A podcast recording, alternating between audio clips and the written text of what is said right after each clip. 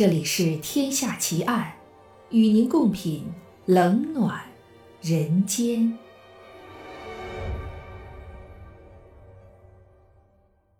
欢迎收听由喜马拉雅出品的有声作品《天下奇案》，我是暗夜无言。今天为您带来的案件是谢泼德杀妻奇案下集。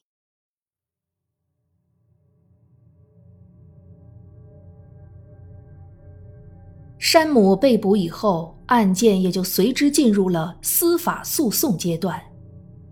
本案的主审法官爱德华·莱森先生，这个头发花白、表情冷峻的七十岁老人，当时正忙于他的连任竞选。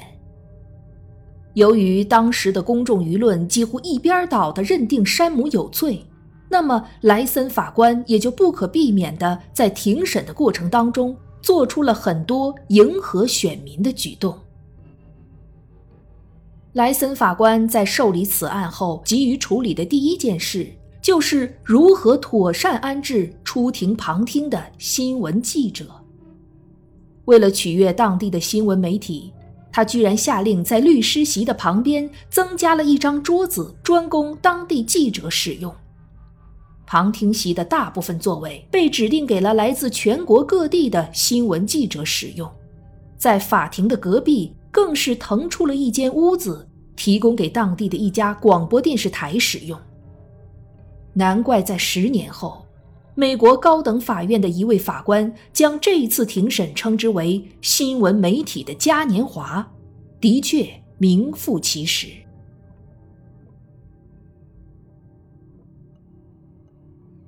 山姆的辩护律师科里根首先就对莱森法官的这种做法提出了质疑。鉴于当地铺天盖地的负面新闻舆论，他还向法院提出了延迟开庭日期、异地审理的合理要求，而这一切无一例外地遭到了莱森法官的回绝。一九五四年十一月四日。山姆被控杀妻一案正式开庭审理。当天首先出庭的是助理验尸官阿德尔森，他向陪审团成员详细描述了尸检的结果，并当庭播放了凶案现场的幻灯片，引起庭内阵阵骚动。验尸官陈述完毕，科里根律师离席，开始对他进行诘问。面对科里根连珠炮似的提问，阿德尔森多少显得有些慌张。最后，他被迫承认，他们并没有对被害人的伤口进行仔细检查，而且也漏掉了很关键的一项：没有查看被害人在死亡前后是否遭到过侵犯。助理验尸官退庭后。紧接着被传唤的是案发前夜在山姆家里做客的埃亨先生和太太。他们证明，在七月三日的晚上，山姆的言谈举止都很正常，没有任何烦躁不安的表现。助理检察官马红随后对他们进行诘问，诘问的中心就是谢泼德夫妻之间的感情问题。埃亨太太承认。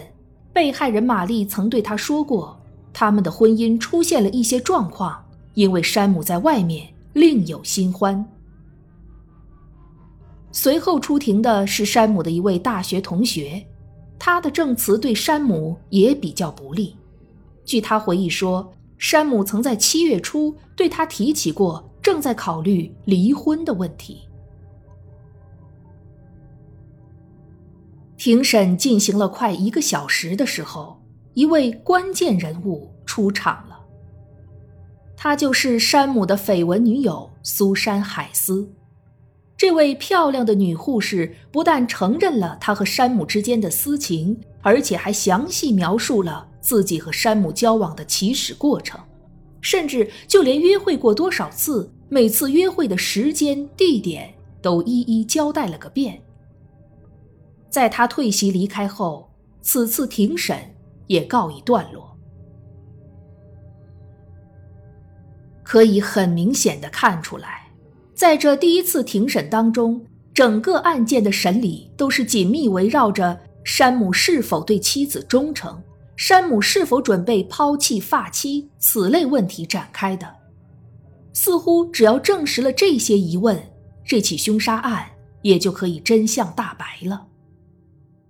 很明显，这是一个陷阱，以此来误导陪审团成员的注意力和判断力。使他们从一开始就对山姆·谢泼德的人品产生质疑，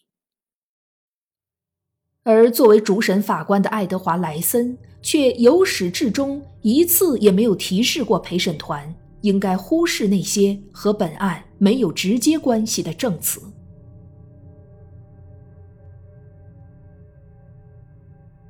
第二次开庭的时间是在十二月二日。当天，第一个出庭作证的是山姆的哥哥斯蒂夫·谢泼德。他在法庭上证明，在案发当日，他曾在弟弟家的马桶里发现了一个漂浮的烟头。而众所周知的是，山姆和玛丽莲都不吸烟，那枚烟头很有可能就是犯罪嫌疑人留在现场的罪证。遗憾的是，那枚烟头后来消失的。无影无踪。随后，在案发后第一时间赶到现场的巡警弗莱德也出庭作证，确认了斯蒂夫的证词。在当天的庭审中，山姆的代理律师科里根还先后传唤了在山姆入院当日对他进行过救治的两位医生出庭作证。这两位医生分别证明了山姆在入院的时候伤势确实十分严重，具体说就是脑颅骨受损、颈椎骨开裂、意识模糊。面对检察官的诘问，他们还否定了犯罪嫌疑人自我作伤的可能性，除非他愿意冒着死亡的危险。辩方的最后一名证人。就是山姆本人，他再次重申自己并没有和妻子讨论过离婚。而后，他对陪审团成员讲述了自己在被捕后所遭遇的审讯——车轮大战。在山姆陈述完毕后，助理检察官马洪离席进行诘问。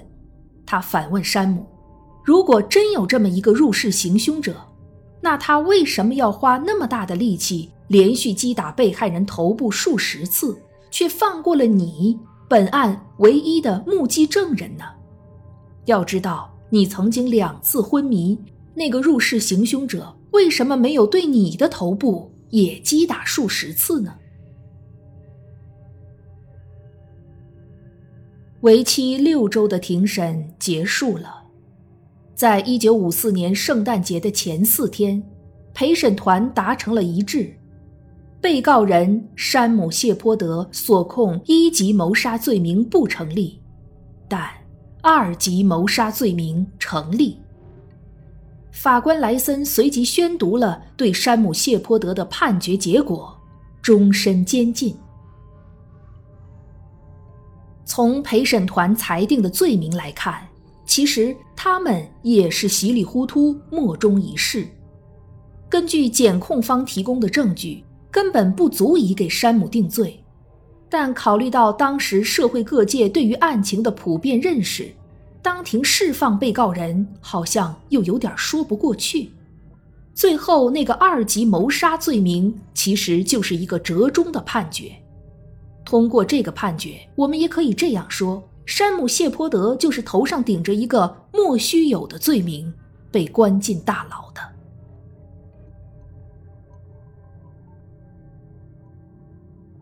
一九五五年一月七日，就在山姆·谢泼德被定罪的半个月后，他的母亲在家中吞枪自杀。一月十八日，山姆的父亲死于胃溃疡出血，这主要是由于此前六个月连着急带上火，饮食又没有规律造成的。可以想象到，当事人山姆·谢泼德当时内心的痛苦。短短不到半年的时间里，自己最爱的三个亲人都先后辞世，而自己却还要为清白而抗争。一九五六年四月，美国俄亥俄州高等法院驳回山姆的上诉，维持原判。同年十一月，美国高等法院也拒绝接手此案。在山姆被定罪以后，美国一位知名的罪案专家保罗·科克被允许进入了案发现场。在那里，保罗·科克根据现场喷溅的血迹，模拟了案发当时的情景，重现了房间内血迹的形成过程，在其中发现了既不属于受害人玛丽莲，也不属于山姆的第三人的血迹，这证明凶手本身也受了伤。这些是足以证明山姆清白的证据。然而，这些证据直到十一年以后才被二审法庭取信。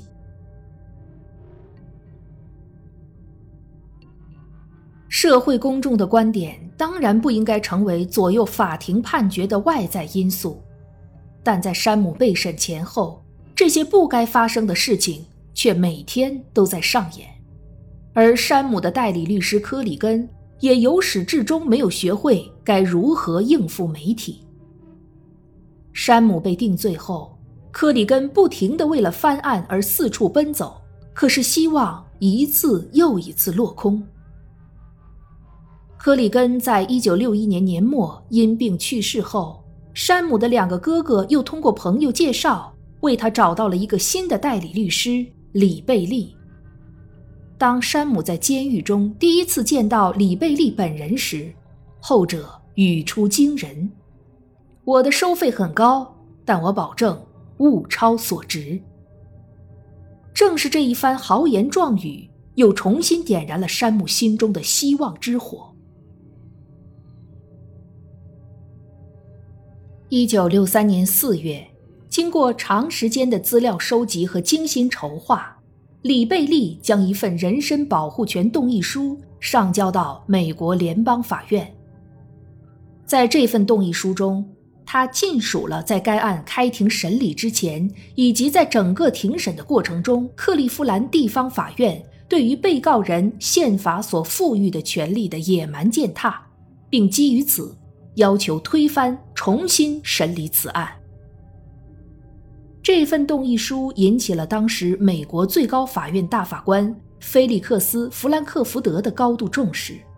该案后来转交给了俄亥俄州戴顿地方法院法官卡尔·温顿处理。首战告捷后，李贝利一鼓作气，逐一拜访了当年跟踪报道此案的多位新闻记者，并成功找到了一个非常有力的人证。一位名叫陶乐斯的专栏作家，他愿意以书面的形式作证。在初审开庭前，主审法官莱森曾对此案有过如下评价：“这是一宗再简单不过的案子了，毫无疑问，山姆·谢泼德铁定有罪。”虽然莱森法官早在1958年就已经过世了。但这份证词无疑会在二审当中发挥巨大的作用。在李贝利的不断努力下，美国公众竟然慢慢开始同情起山姆来，都觉得当年进行的是一场不公正的审判。为了能使该案在美国社会当中引起更为广泛的关注，李贝利甚至多次参加美国知名的电视脱口秀节目，在嬉笑怒骂之间。将自己想要表达的思想巧妙地转达给广大的电视观众。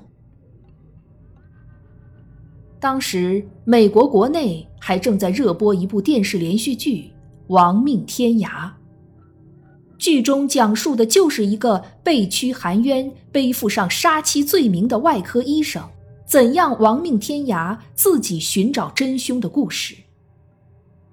该剧的热播。再次掀起了美国广大民众对于山姆案的关注，而这部电视连续剧后来被改编成了同名电影，主演是著名演员哈里森·福特，并成为中国第一部在院线上映的好莱坞大片。一九六四年七月十六日，美国俄亥俄州戴顿地方法院法官经过一年多的调查取证，终于做出了如下认定：山姆·谢泼德杀妻案在一审前后侵犯了被告人五项宪法所赋予的基本权利。有鉴于此，山姆·谢泼德应该被立即释放。一九六五年五月。美国联邦上诉法院以二比一的投票结果驳回了地方法院的判决，维持原判。山姆再次入狱。一九六六年十一月一日，二审正式开庭。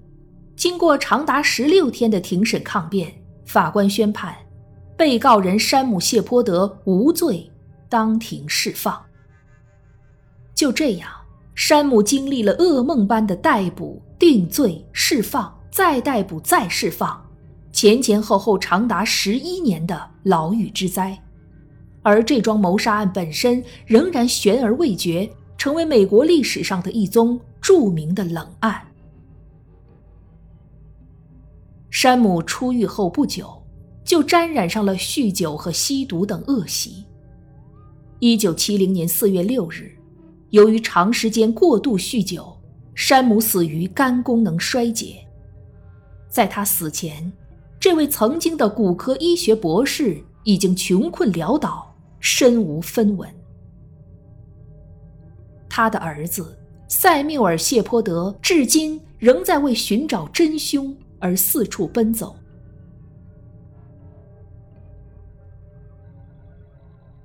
时至今日。在美国民间，仍有许多人在关注此案，仍有许多人在争论不休。山姆·谢泼德有罪还是无罪？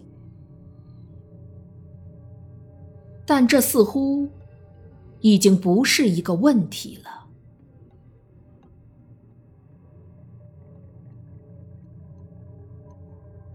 这一集的节目到这儿就结束了。如果你喜欢我的节目，请关注我或订阅我的专辑，谢谢。我是暗夜无言，让我们下一集再见。